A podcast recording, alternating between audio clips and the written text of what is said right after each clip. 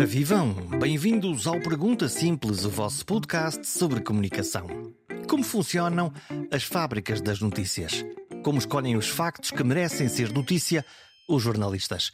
Que critérios usam para incluir no telejornal o relato de factos ou a explicação de contextos? E na área da saúde? São os critérios os mesmos? Esta edição é sobre isto, sobre notícias da saúde, como se fazem notícias na área da saúde, sobre a maneira como se escolhem as notícias que são notícia, sobre as histórias que pintam a nossa atualidade.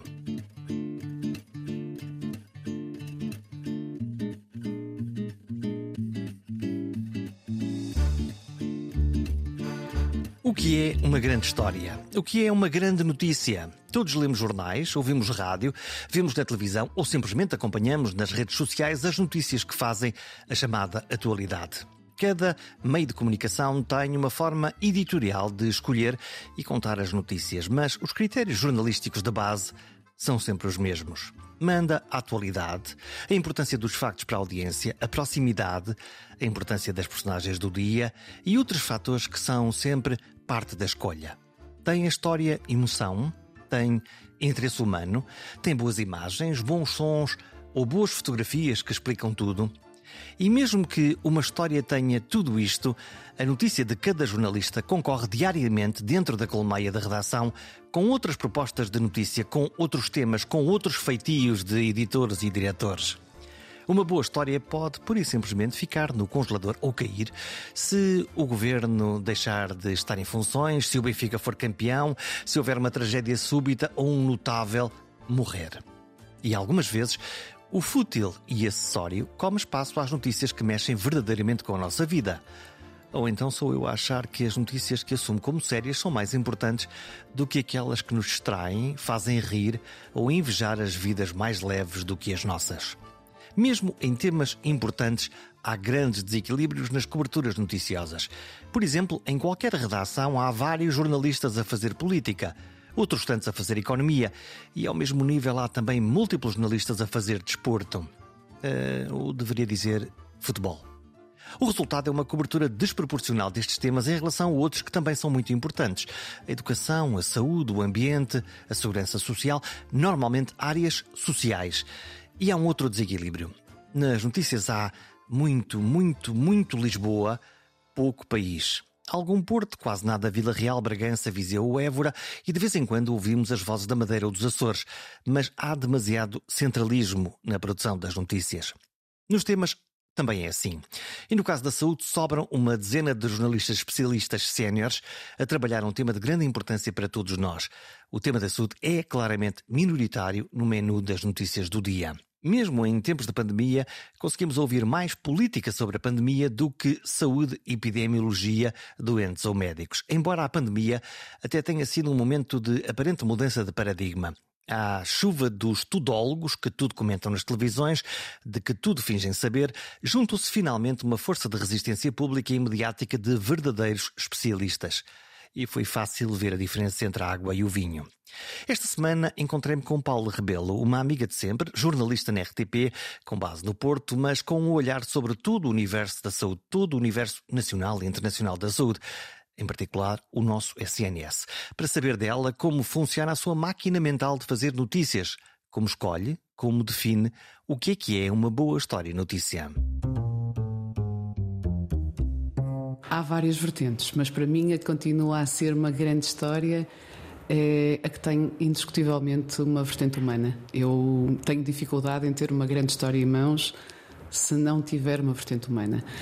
Depois, na verdade, imagina um avanço científico. Eu lembro-me de há 20 anos, quando estava uh, no privilégio de entrar no bloco operatório do professor Rui Vaz para a primeira cirurgia da estimulação cerebral profunda para o controle das consequências do Parkinson e, e, pensar que era dos dias mais felizes da minha vida e, e, no entanto não era eu o paciente que estava a ser operada. Pá, isso é uma grande história, percebes-me? Porque também já passaste por isso, deves ter imensos momentos destes. São alguns momentos que me marcam. É, uma grande história é aquela que nós sabemos que vai, vai fazer a diferença na vida das pessoas. E tu tens, no fundo, tu tens um sentimento quando estás a fazer a história? Tenho, completamente É mais forte quando tem esse cariz humano, quando tu percebes que há uma mudança uh, imediata. Não, não vais ter que fazer gestão de expectativas, não, não estás a fazer tipo a política de saúde, com, com todo o respeito, mas que, que tens que fazer uma gestão de expectativas. Uh, mas quando vês a mudança concreta e quando vês essa mudança concreta na vida das pessoas, no acesso das pessoas, na qualidade de vida das pessoas, não é só na sobrevivência das pessoas. Como é que foi, como é que foi essa história? Conta-me, lembra para, para as pessoas que não, que não conhecem, eh, em primeiro lugar, como, como é que tu negociaste conseguir estar dentro de um bloco operatório? À época, e estamos a falar efetivamente há, há 20 anos, efetivamente não era fácil mas eu já tinha a sorte de ter eh, alguns créditos de confiança em alguns especialistas, nomeadamente no Porto. Eles gostavam da maneira eh, como eu comunicava a, saúde, não era aquela coisa que antes existia de que só ias aos, aos hospitais quando havia chatice, quando havia alguma coisa, uma crise, quando alguma coisa corria mal. E aí o mérito foi do professor Salário Alegre. Aliás, eu sou especialista em jornalismo e em saúde, foi o nosso saudoso Salário Alegre. Era presidente do, do Hospital de, de, Santo António, de Santo António e, que te, e que foi possível negociar essa, essa ida. Quando tu, quando mas, tu... mas, no caso do professor Rivais, desculpa interromper-te, é São João. E vem mais tarde. Hum, e tu, e, quando, quando, quando tu foste oh, no São João, cirurgia, entras na cirurgia, imagino que tenhas passado pelas rotinas todas: uhum. desinfetar, colocar a máscara, colocar a. Limpar, limpar o, o tripé, eh, desinfetar o, o, tripé, que muitas vezes as pessoas esquecem-se que nós entramos com material de reportagem, desinfetar o, o tripé e, e, estar num cantinho, não podes tocar em nada uh, dos, panos, do, dos panos verdes, que é tudo esterilizado esterilizado, mas estás, mas, mas estás ali.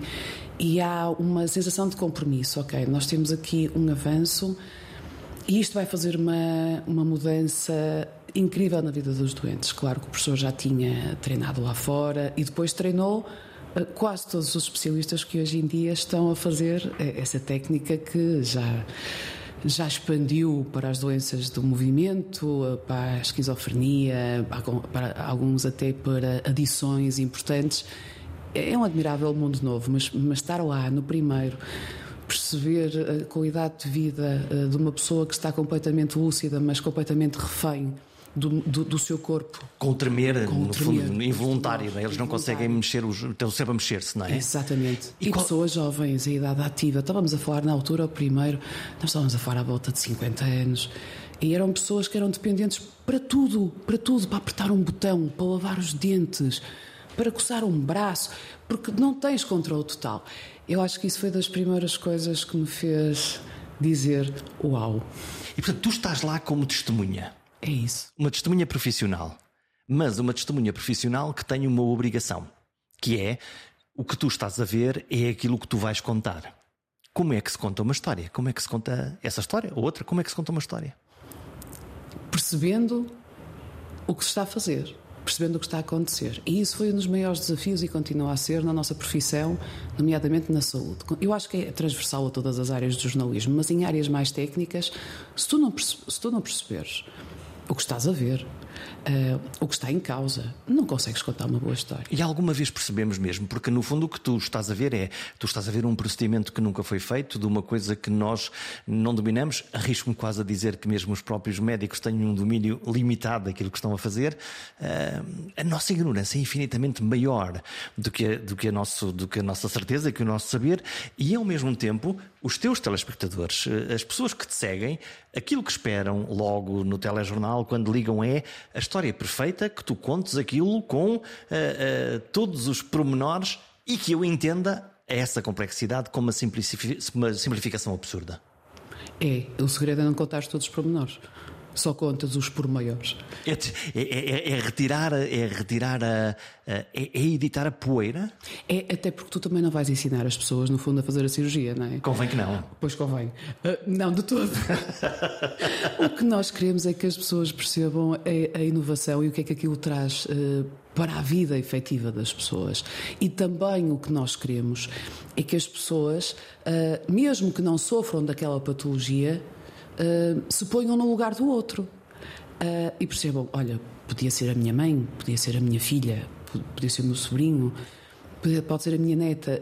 Quando nós temos esta capacidade de, de conseguir contar uma história a partir do testemunho do outro e da mudança que é provocada no outro é maravilhoso. Mas para isto precisamos que os especialistas, e isto é um desafio ainda hoje, saibam comunicar.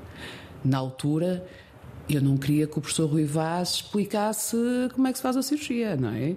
Mas voltamos à história. Não, não, não queremos. Entramos, entramos num túnel, porque, ainda por cima, no caso dos especialistas, eles conhecem de tal maneira, com tanta profundidade, aquilo que estão a fazer e como estão a fazer, que eh, sabem demais, primeira, primeira questão. E, e, e, saber demais pode ser, pode ser uma barreira para, para falar eh, o indispensável para, quase por analogia, para nós conseguirmos perceber eh, onde é que está o caminho daquele túnel. É, aquilo que eu lhes peço muitas vezes é não tem que ser simplista, mas tem que ser simples, tem que simplificar. Porque nós não tiramos o curso e nós queremos que, e eu dizia muito isto, eu quero que a minha avó perceba, como eu quero que o meu sobrinho de 7 anos e agora 15 perceba, e eu quero que os meus colegas percebam.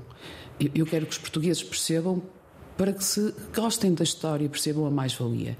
E, e esta desconstrução não é fácil, mas é possível e eu acho que nós temos tido resultados extraordinários ao longo dos últimos 20 anos. Tem melhorado as fontes, a maneira como elas estão a falar, as pessoas que aparecem a falar? Tem, eu acho que nos últimos anos, e acho que a pandemia também nos deu uma ajuda grande em acelerar esse processo, que estava uh, assumidamente estagnado.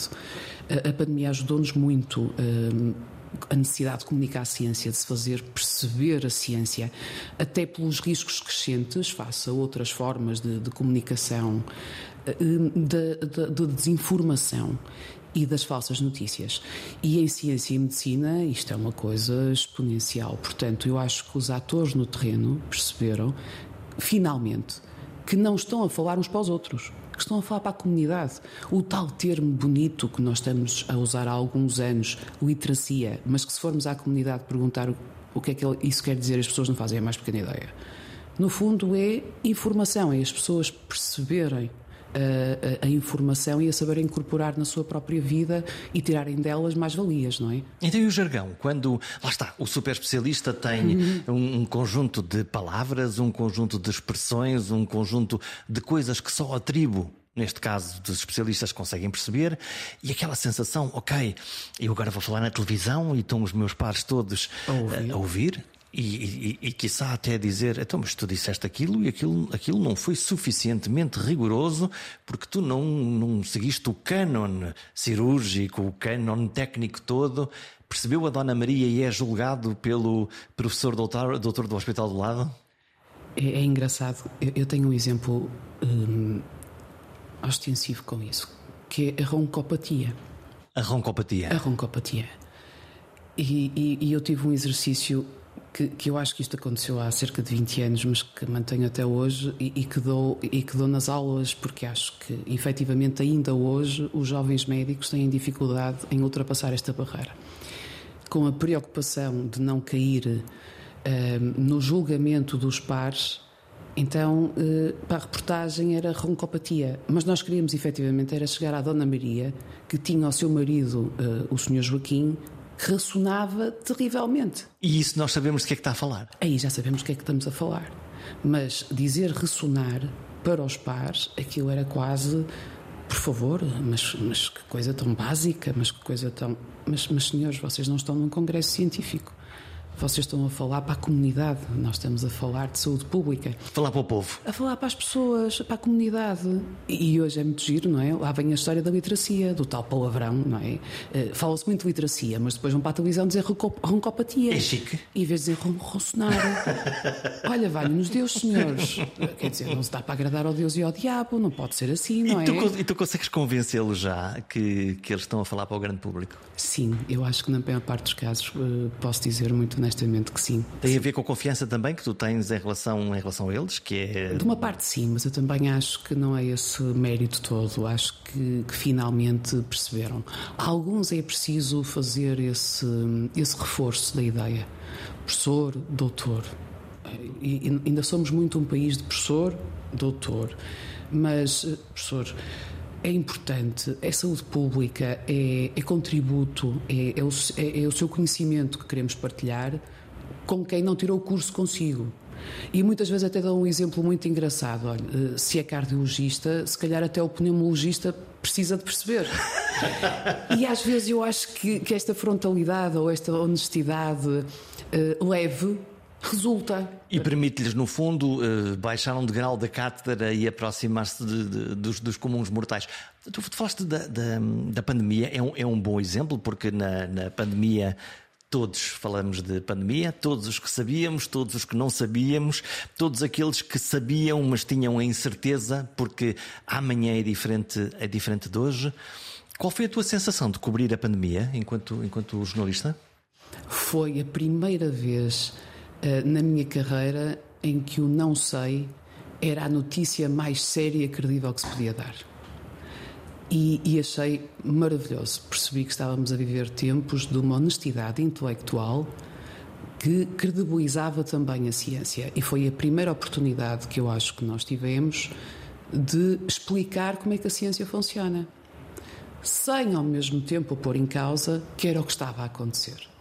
Portanto, esta coisa do achismo, das certezas que muita gente tinha no início, quando no início não sabíamos absolutamente nada, eh, permitiu-nos fazer uma seleção natural dos ditos especialistas. Para dizer que não sei, só os muito bons. Só os muito bons. Podem dar-se esse luxo, no fundo, de dizer eu sei muita coisa, por acaso isso eu ainda não sei. E quando punham as questões que, que eram, para as quais eram precisas respostas.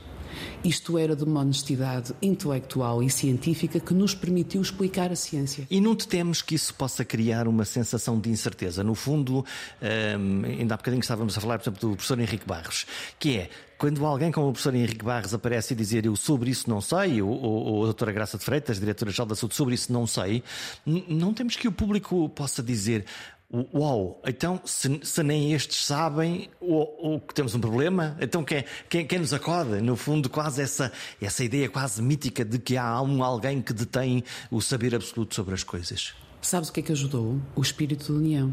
Ou seja, os melhores das suas áreas terem essa, essa sinceridade em comum, mas definirem imediatamente quais eram as respostas uh, para as quais nós precisávamos de maior premência.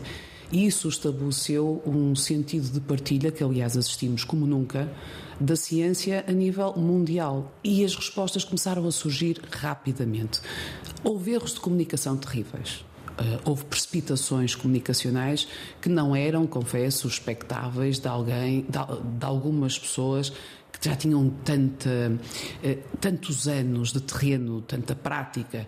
Mesmo, mesmo estando no ar uh, todos os dias, a toda a hora? Eu estou a Às vezes é, é, o pior, não é? é? Se, quer dizer, Às se, vezes é o pior. Se nós os dois estivermos eh, a conversar, a, a, repetir este podcast todos os dias, a toda a hora, a nossa probabilidade de nos sair algo ao lado aumenta exponencialmente. Exponencialmente, ou eventualmente amanhã entrarmos em contradição com algo porque a mensagem também pode ter passado da forma errada. E aí vamos lá está, ah, os jornalistas aí vão buscar o clipe, os 30 segundos em que as máscaras afinal não são precisas, afinal as máscaras são precisas, afinal e, e, e nós entramos aqui neste túnel de, de, contradições. Ou achas que isso, enfim, faz parte, faz parte da regra do jogo e portanto há que viver com ela? Faz parte. Uh, não é o ideal mas faz parte da regra do jogo, até porque estamos a falar de protagonistas, atores, são estas as pessoas um, que, que, que, lideram uh, estes assuntos, que lideram estas áreas. Portanto, quando isso acontece, também fazemos de quê? De conta? Também não pode ser. Temos que mostrar. Então, e a tua sensação de ir pela primeira vez a uma unidade de cuidados intensivos? Uh, ver os, os primeiros casos internados graves de, de Covid-19. Covid-19.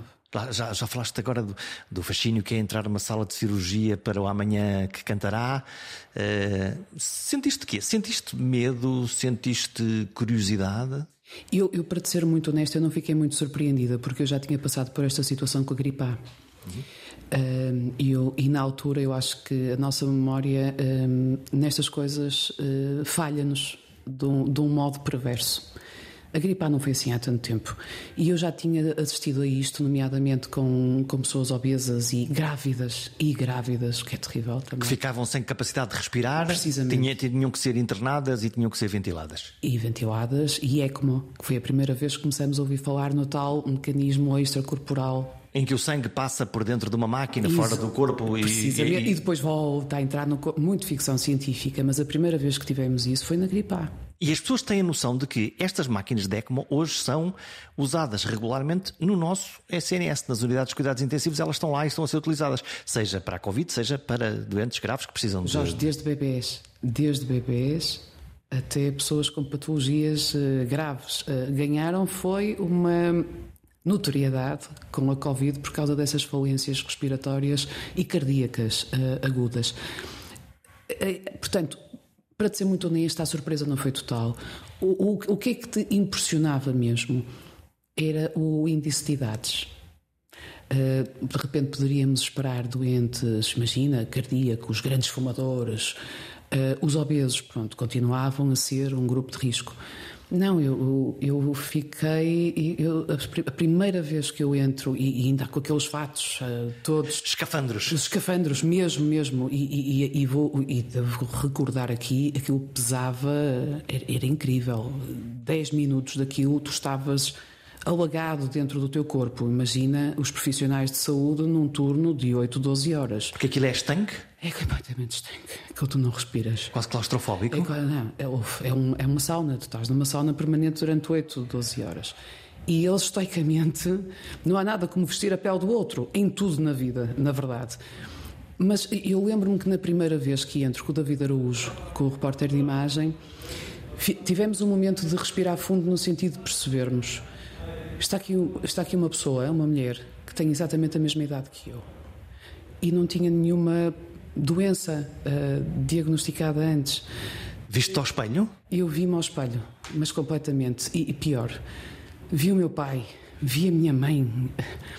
Foi, eh, eu agora que me retransportas para esses momentos, foi, foi particularmente difícil, porque nós não estávamos a falar de pessoas só com comorbilidades, neste palavrão, não é? Com, com doenças, com alguns fatores de risco jovens. Eu, eu, eu, vi jovens de 17, 19, 21 anos, entrevistei um de 23, eh, depois na, no, na unidade de cuidados intermédios, não tinha tido nada. Uma, lembro-me de uma cirurgiã do Hospital de Santa Maria da Feira, eh, a chegar aos seus 40 anos, corria maratonas, nunca tinha tido nenhuma doença antes, não tinha nenhum problema de saúde, nenhum fator de risco, corria maratonas. É um azar dos távoras. Ainda hoje, Jorge, essa pessoa está a recuperar e já passaram dois anos e ainda está em recuperação, está em chamada Covid longa. É o azar dos távoras, é. E quando, e quando tu perguntas a um médico que é porquê é que isto aconteceu nesta pessoa super saudável, lá está, a ignorância é maior que o saber. É, porque às vezes, talvez não, porque eles depois por acaso até explicavam muito bem, nomeadamente tivemos a sorte de ter pessoas como o Miguel Castanho, a explicar, ou o Miguel Prudêncio, a explicar muito bem isto. Às vezes, quando somos até mais saudáveis, o, o, o nosso sistema exacerba. É tão forte a, é a nossa imunologia que às tantas a, a revolta dos. dos, dos do, de, a fúria nosso... do ódio, sabes? Pumba. E, e dá o contrário. E portanto é essa, esse exacerbamento que no fundo é, é uma hiperreação? É uma hiperreação de defesa. Aí funcionava ao contrário. E o que é que te contaram estas pessoas, os sobreviventes da Covid? Sobreviventes da Covid. Uh, na altura era a surpresa total, não é? Eles contavam, mas uh, se calhar imagino como as pessoas que têm um diagnóstico de cancro e que eu continuo a ouvir isto, não é? Porque eu, uh, não é? Não havia, no historial familiar. olha, no, no cancro do pulmão eu até nunca fumei. Por exemplo, houve, temos estas histórias. E, e, na Covid foi um bocadinho isto, foi a surpresa total. Foi assim, tipo uma, um tsunami. Sem dúvida, foi um tsunami. Mas isto também estamos a falar aqui na, na, na fase inicial. Em que não havia vacina? Em que não havia vacina. Depois, quando começou a haver vacina, uh, houve uma coisa já mais extraordinária que era uh, indescritível, que era efetivamente quem lá estava era quem não estava vacinado. Isso, isso dava para ver? Isso dava para ver. O que, o que é, uma, é, é, muito curioso, mesmo em termos de comunicação, perceber como é que um fenómeno que, por um, a primeira fase é uma fase de susto e de medo, a segunda fase é uma fase de exigência, alguém que faça qualquer coisa, o que é que nos protege? É a máscara, é lavar as mãos, uhum. é não estarmos juntos uns com os outros, é a vacina, é o que for. E depois quase uma terceira fase, que é aquilo que eu chamo a fase negacionista, que é, não, se calhar eu duvido que isso nos faça qualquer coisa, não é? Que é uma, uma, uma, uma um processo profundamente irracional. É um processo de cansaço. É o processo quando tu te habituas à tragédia, ou seja, é a banalização do horror, é, é, é o que nós assistimos, se quiseres, hoje, ah, em relação 10. à guerra da Ucrânia. Sim. Sim. É a banalização do horror, mas também ao mesmo tempo é o nosso instinto de sobrevivência ativado. Não é?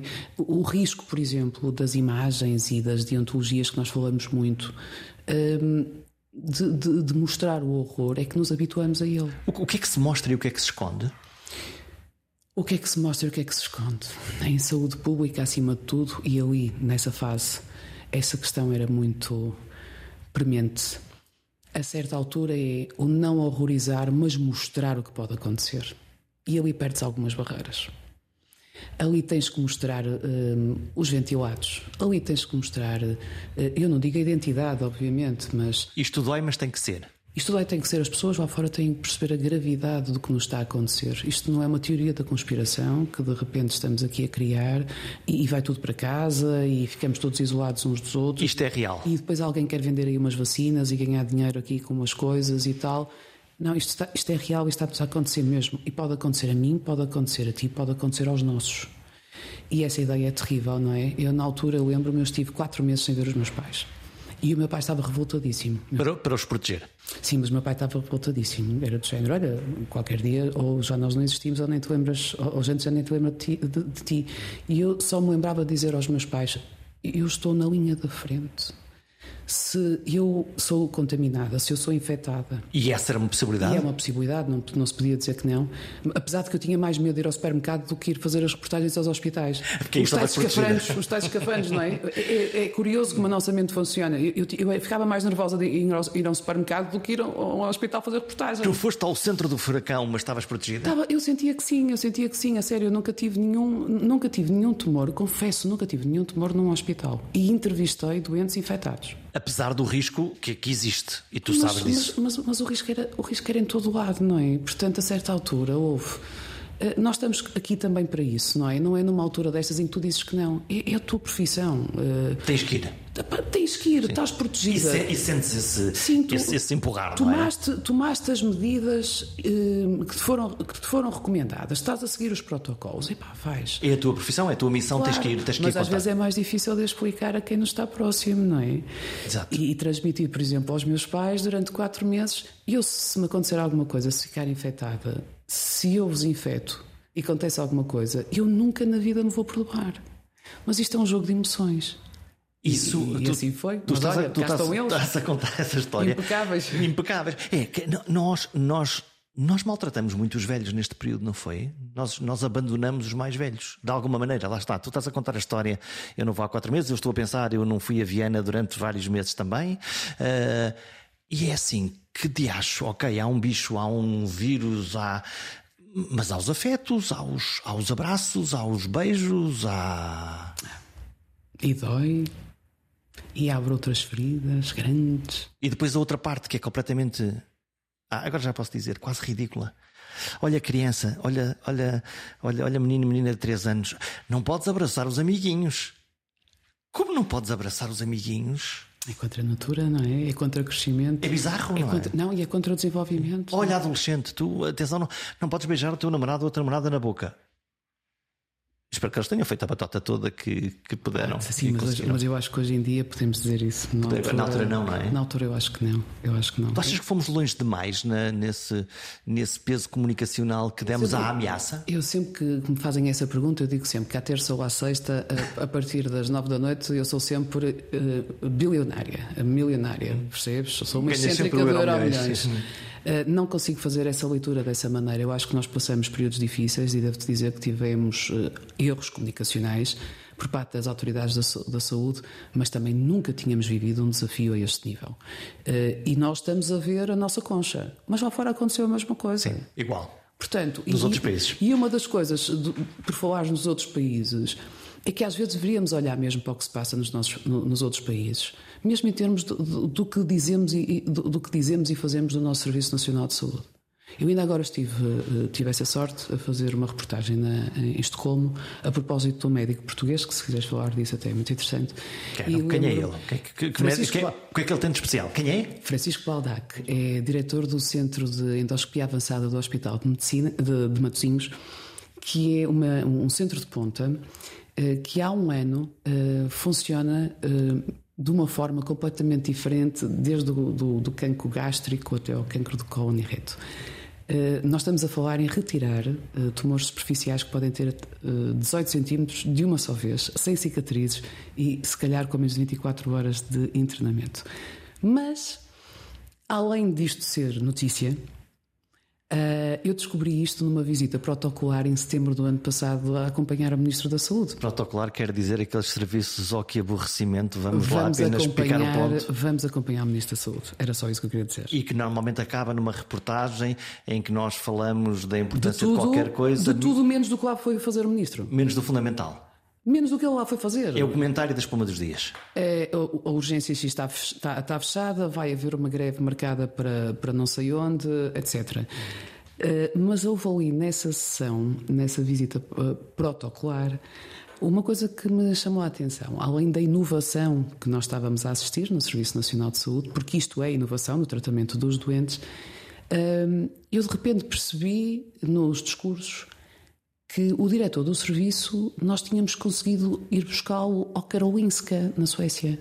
Eu fiquei a pensar como? Levantou a orelha logo. Levantou a orelha logo. A, a repórter ficou alerta. Como? Mas como é que nós conseguimos ir buscar um, um, um, diretor de serviço que cá não vai além dos 2 mil euros por mês, eu quero deixar bem claro, 2 mil euros por mês, ao Karolinska, na Suécia, que é só um dos maiores e conceituados hospitais do mundo. E acabei ficar com aquilo, o bichinho. Não deu para a reportagem do dia, o espuma dos dias. Lá está, tinha aqui no, ver um comentário. Atenção que o telejornal é daqui a duas horas, anda depressa. Não, não, não, não. Jornal da tarde é daqui a meia hora, amigo. Temos que ir fazer Direto. já. Tens aqui o teu Portanto, auscultador, tens aqui vamos, a tua câmara. Vamos. vamos. lá. Nós temos 40 minutos para meter a peça no ar. E, e, e eu fui desenvolvendo aquela ideia e falei com a assessora e Paula Carvalho, tens que me explicar isto como deve ser. Como é que o LIS de Matosinhos não é um São João, não é um Santa Maria, não é os hospitais universitários de Coimbra, mas vão sacar, sacar um Francisco Baldac a, a Estocolmo. E eu percebi-me que aquilo sai fora da caixa do Serviço Nacional de Saúde completamente ortodoxo. O compromisso dele foi três semanas cá, uh, em Matosinhos, portanto, a esfiar o serviço, e uma semana no Karolinska a manter-se uma semana por mês no Karolinska. E aí a minha cabeça fez. Um o melhor de dois mundos? Fez o 180 graus. Como é que é possível teres o melhor de dois mundos no Serviço Nacional de Saúde, com modelos organizacionais tão, tão ortodoxos? E decidi que eu tenho que fazer esta história. E passado um ano consegui fazer esta história, saiu agora e acompanhamos o professor Francisco Baldac nessa, numa semana de do, desses, desses meses o, ao Karolinska. O que é que este homem tem de especial? Este homem, este homem tem eh, uma entrega ao serviço público ao mesmo tempo que tem uma, uma paixão imensa pela inovação. É um homem que está focado na inovação, mas não, não perdeu o lado humano, que é uma coisa que é um desafio dos dias de hoje e inclusivamente para as novas gerações um, ehm, de, de, profissionais de saúde.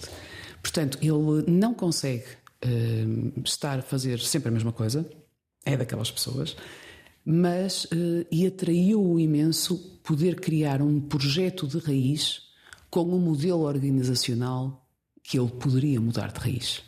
E um ano passados é incrível entrevistar os assistentes operacionais, os enfermeiros e os internos. Os enfermeiros, por exemplo, falam de uma motivação reconquistada. entrevistei a Joana Carvalho, que é enfermeira há 23 anos, que não se lembrava de estar tão motivada para trabalhar como está agora. O João Pereira, interno de gastroenterologia de quarto ano, uh, pensa seriamente ficar no Serviço Nacional de Saúde, porque a inovação e o modelo organizacional que, está a assistir é. Um, Criou um oásis. É um oásis que me dá a esperança que possa ser multiplicado, porque se nós vamos, se nós conseguimos ir buscar um, ao melhor onde se faz bem, um, é sinal que isto pode funcionar e proliferar. Por exemplo, eu perguntei ao chefe um, do professor Francisco Baldac em, na Suécia, então como é que é passar de, de, de, de, ter a, de o ter a 100 para 25%, não é? E ele dizia, bem, não é fácil. Não é nada fácil. Mas aqui no Karolinska nós nunca trabalhamos como uma ilha. Uau! Olha, houve. Isso é pensar à frente. Muito à frente. Nós não trabalhamos como uma ilha. Os médicos que aqui trabalham, trabalham também trabalham uh, noutras instalações ali e ali e ali. O segredo é a flexibilidade. O que interessa é, é a equipa. E a equipa funciona. Se a equipa funciona, qual é o problema?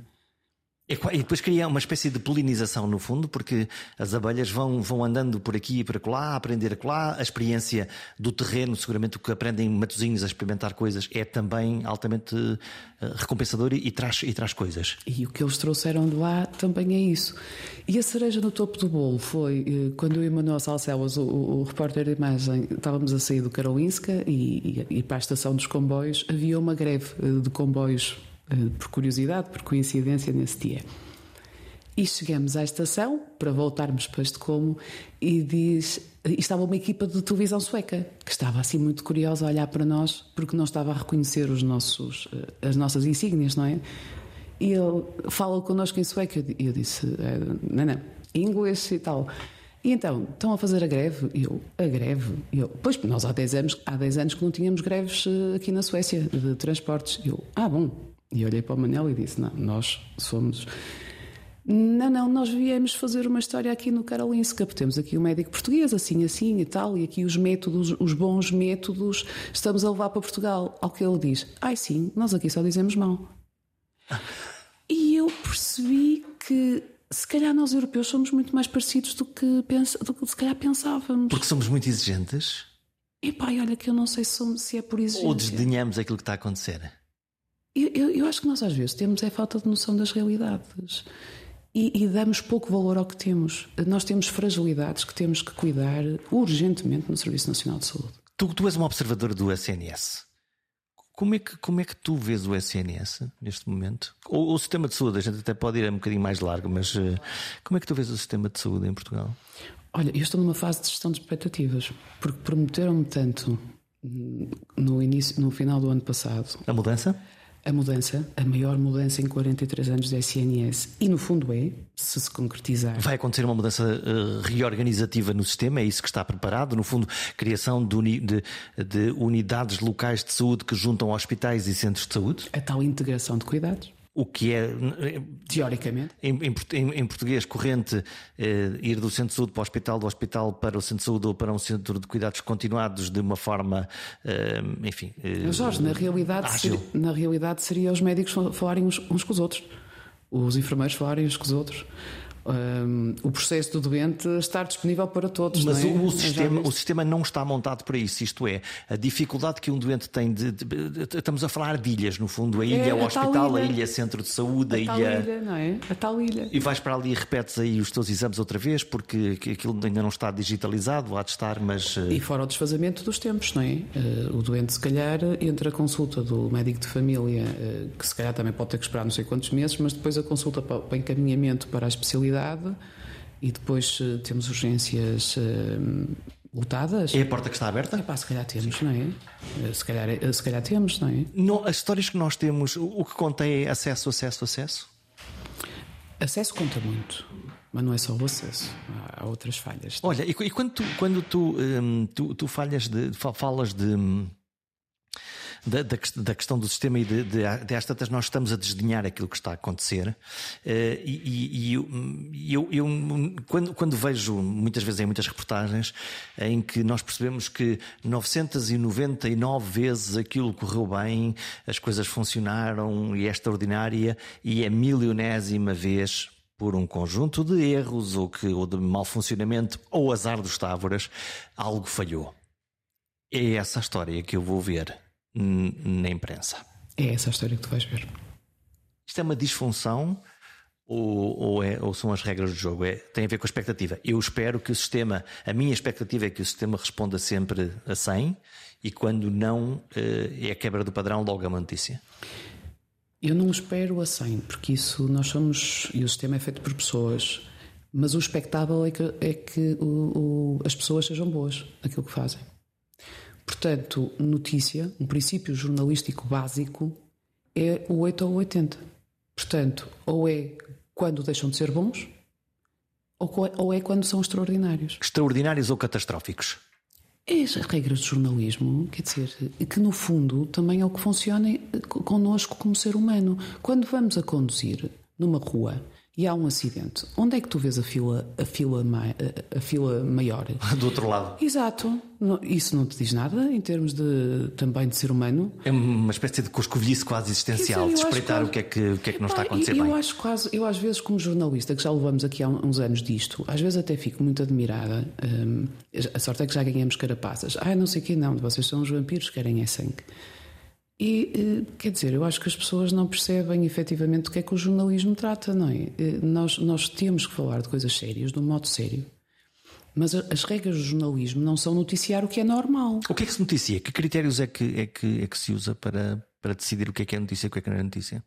Eh, numa, num modo muito simplista, vais ao 8 ou ao 80, não é? O que é muito, muito mal, bom e muito mal. E muito.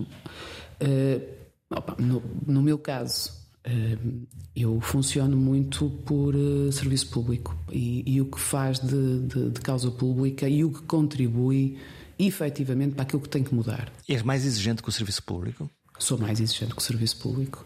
Uh, e não facilito o privado também, não, não, vale a pena estar aqui a dizer com coisas. Eu acho que lá está, para dar notícia de privado, o privado é o exigente, é, é o, o, o extraordinário também, não é? Ou então fez a geneira. E aí tu vais lá. E vamos todos. Olha, e, e as histórias em que uh, acontecem alguma coisa que para nós é insuportável? Eu estou a pensar neste exemplo desta criança que infelizmente não sobreviveu no, Do bebê inglês, no Algarve. Que é, nós olhamos para esta história ainda antes de saber nada sobre ela, antes de saber o que é que aconteceu, como é que aconteceu, se o sistema respondeu bem, se não respondeu. Mas a primeira angústia é uh, as crianças não morrem. E a partir desse momento é tudo é insuportável. Tudo é insuportável. Até fazer valer os valores jornalísticos. E fazes de uma. de uma infelicidade contra a natura quase um circo. E isso, como jornalista, dói-me, devo-te dizer. Estas histórias são horríveis. Mas há crianças a morrer uh, todos os dias. Mesmo que, que tudo aconteça bem na, na, resposta. Mesmo que tudo aconteça bem na resposta, obviamente. Eu lembro-me que em maio do ano passado uh, Fiz várias reportagens, todos nós fizemos, na realidade, das urgências e internamentos de pediatria estarem lotados. Era o, o vírus sincicial, que os pediatras conheciam bem, que alguns pais, infelizmente, também conheciam bem, mas nós, na comunidade em geral, não, nunca tínhamos ouvido falar. Não estávamos alerta. Não estávamos, não, não fazia parte da nossa realidade. Era um vírus respiratório do inverno. Mas, na verdade, é um vírus terrível uh, que afeta muito uh, as crianças abaixo de um ano e principalmente as crianças até aos três meses. É quando elas estão mais frágeis e o vírus pode surpreender mesmo as crianças saudáveis. Esta criança é, é, também o vírus, importa dizer, que é o maior causador das bronquiolites. Esta criança inglesa tinha uma bronquiolite diagnosticada, estava medicada há pelo menos dois dias. Os pais estavam a passar férias no Carvoeiro. Ela vai para o sítio certo, que é a urgência de Portimão. Um, e há um agudizar uh, da situação. Um, a criança tem uma primeira paragem cardiorrespiratória na urgência, é reanimada e ventilada. A urgência de transporte de, de, bebês de Faro não estava a funcionar, mas o helicóptero estava. E às 15h58, nem meia hora depois da, da ativação, esse helicóptero estava a entrar. A criança mal entra no helicóptero, segundo os relatos que estão uh, devidamente documentados no INEM, uh, tem uma segunda paragem cardiorrespiratória e não há. Uh, infelizmente, não houve uh, o mesmo resultado que, que a primeira reanimação. Eu não consigo perceber como é que tu consegues fazer disto um caso de falta de assistência, de atraso de resposta, de. Porque a emoção, Porque a emoção... Sobre, sobrepesa mais? E há uma crise de recursos, nós sabemos, mesmo no Algarve, mas estabelecer uma relação direta, não estabelecendo os pontos verdadeiros de uma história. Não pondo o contexto, não explicando? Não explicando o verdadeiro. Eu acho isto. Não, não quero dizer objetivo. Porque é mais fácil, é mais binário ir, ir ao, ao lado rude da história, ao lado que estimula o, o medo, no fundo. E o alarme social, pois claro. E o alarme social. Eu percebo que seja importante continuarmos a dizer Faltam meios de especialidade no Algarve. Há uma ambulância operacional no Algarve. Isso são factos? Isso são factos. Mas de facto o resto da. da... Mas a, a, a relação nexo-causalidade não existe. Portanto, não podes fazer isto. E quando alguma vez alguém tiver tempo para conseguir investigar, porque seguramente será investigado. Estão os registros, obviamente, e isto, obviamente, tem que ser tudo bem, auditoria, auditoria, tudo. Conclua-se o que se concluir nessa altura já dificilmente será notícia ou será uma notícia banal, um rodapé. Se é que é notícia. Ou um rodapé. Porque já passou. Já passou. Já tens outra história para te entreter. Mas isso, é, mas isso é a história da tua vida, porque tu, na realidade, por, há bocadinho falavas da, da história do Karolinska, tu, desde o momento em que detectaste a história até o, até momento em que a conseguiste fazer. Um ano. Um ano. Era mais fácil ter desistido dela. Mas não, quando são boas histórias, tu não desistes dela. Não, é o teu caso, mas, mas, mas não desistes não é? dela. Porque, porque, porque amanhã há, há, há outro jornal para imprimir, amanhã há outra coisa para fazer. Ah, mas há mais notícias para fazer também. E estamos em concorrência pai, com mais 50 ou 100 notícias, não é? Como é que tu lidas com, com olha, vê aqui no jornal esta notícia que acabou de sair e que tu sabes que já a fizeste há 15 dias, que se calhar tu, tu és a, a, a autora primária? Tenho uma paciência de jogo como todos nós temos. Não resmungas? Ou então não. Mas também não vou estar aqui a, a, confessar os meus pecaditos todos. Não, relembro. Eu acho que às vezes também é muito natural, porque há uma rotação de desfias que lá está, não gerem uma história, geram pai 50 ou 100. Sim. E a saúde é só uma pequenina parte. Não é uma pequenina. Mas é uma parte. Sim, uh, uh, Sim mas concorre com a política, concorre com o futebol, concorre com, com a economia, concorre e, e, com... E com, e com aquilo que tu não consegues controlar, como a catástrofe natural, com o Papa, com. E lá vai a tua é? história para a gaveta. Com Olha, a queda de um hum, governo, obviamente. Não vai, agora não vais para o ar. Ah, obviamente, Sim. mas isso é a atualidade. A atualidade sempre Manda. será líder, não é? De, do, nosso, de, do nosso caminho. Mas, mas, mas, na verdade, há uma grande valorização da saúde, porque é transversal e afeta, obviamente, a todos. Não há uma desvalorização a esse nível. Às vezes há timings, como em tudo na vida. E aí eh, eu acho que nós temos que ser, agora estou a falar no global, mais sérios e mais uh, especialistas, uh, ou pelo menos mais rigorosos no modo como pegamos em alguns assuntos, até porque economia de saúde e política de saúde não é fácil. É preciso ter os contextos também, às vezes. É? Ter um histórico, saber a quem tu perguntas, claro, se teres as, fontes, teres as fontes para cruzar informação, que é outra coisa, porque é um setor onde facilmente és manipulável. Mas fontes são sempre interessadas, por natureza, não é? Fontes são sempre interessadas, uh, são, mas há, há uma coisa que eu costumo lembrar sempre de que é que te adianta seres o maior especialista da área, eh, reconhecido internacionalmente, se nunca estás disponível, se nunca atendes o telefone ou nunca estás disponível para dar uma entrevista? És muito bom, mas, não, mas nunca apareces. Não existes, no fundo, mediaticamente. Mas depois és o primeiro a criticar um colega, a intervenção de um colega que apareceu. Que é o, que é o segundo melhor ou o terceiro melhor. Não Ou se calhar até pode ser o décimo ou vigésimo. Era o que estava disponível? Era o que estava disponível. E é bom comunicador. E, e, e há uma coisa que as pessoas têm que se perceber: o espaço mediático é, é ocupado. A questão é por quem. E isso muitas vezes está muito mais nas mãos da instituição do que está nas mãos do, jornal, do jornalista. Por isso eu tenho, tenho assistido e, e, tenho batalhado muito honestamente por uma mudança desse paradigma na sensibilização das instituições para se darem a conhecer numa gestão de reputação, não é? e, e para que os, os, especialistas partilhem o seu conhecimento. Para ocuparem o ecossistema mediático. O, o ecossistema mediático e contribuírem para a tal literacia em saúde, porque senão é uma contradição em si mesma. E, portanto, quanto melhores tu tiveres, quanto mais disponíveis eles estejam, melhor o selo branco, no fundo, daquilo que estão a contar. Daquilo que estão a contar, e melhor será a nossa sociedade, a nossa comunidade melhores seremos. Fala-se tanto de promoção de saúde, hoje em dia, não é? Uh, Deem lá uma ajuda. Opa, deem lá uma ajuda. Já que foram vocês que tiraram o curso, não é? Vocês têm informação, vocês tratam-nos. Epá, contribuem, um, simplifiquem, colaborem. Pá, sejamos parceiros, estamos... Falem com a malta. Falem, não deixem ser só os, as versões depois uh, unilaterais, mesmo em gestão de crise, não é? De crises. E, e, pá, colaborem, ajudem-nos a poder ajudar, ajudem-nos a ser uma sociedade melhor. É, pá, é por isso que a gente também cá, cá, cá está. Eu adoro dar notícias positivas. E, e há coisas importantíssimas de saúde pública que estão a ser negligenciadas e que nós vamos falando e que nós podemos contribuir. Estas, estas alertas que estão a ser dados agora para os dengues, para as malárias, para os zicas.